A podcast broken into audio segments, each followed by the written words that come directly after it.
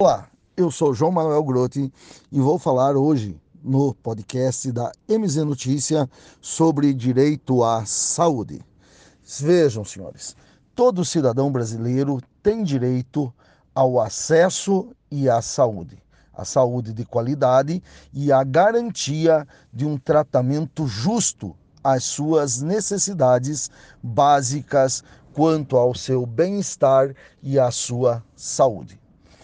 Isso está previsto tanto na Constituição quanto no nosso Código Civil. E o que nós observamos que a saúde, o acesso à saúde é gratuito, sendo o privado, as Unimedes, os programas de saúde, uma opção né, do particular, mas o acesso à saúde via SUS é gratuito a todo cidadão brasileiro.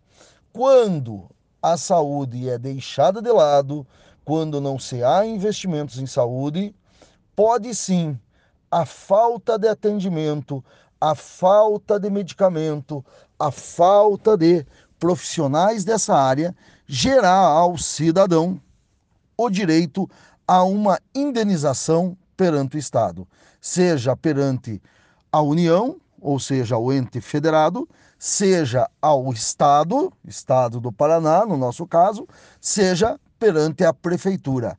Aquele que falhou ou não trouxe ao cidadão as condições mínimas aceitadas de saúde, será responsabilizado perante né, a justiça.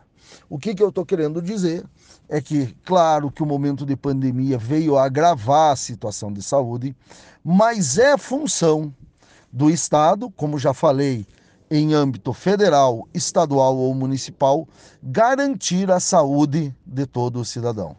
Então, senhores, caso os senhores, caso você ouvinte, caso a senhora dona de casa, caso você trabalhador não tenha atendimento, não consiga vaga nos hospitais, né?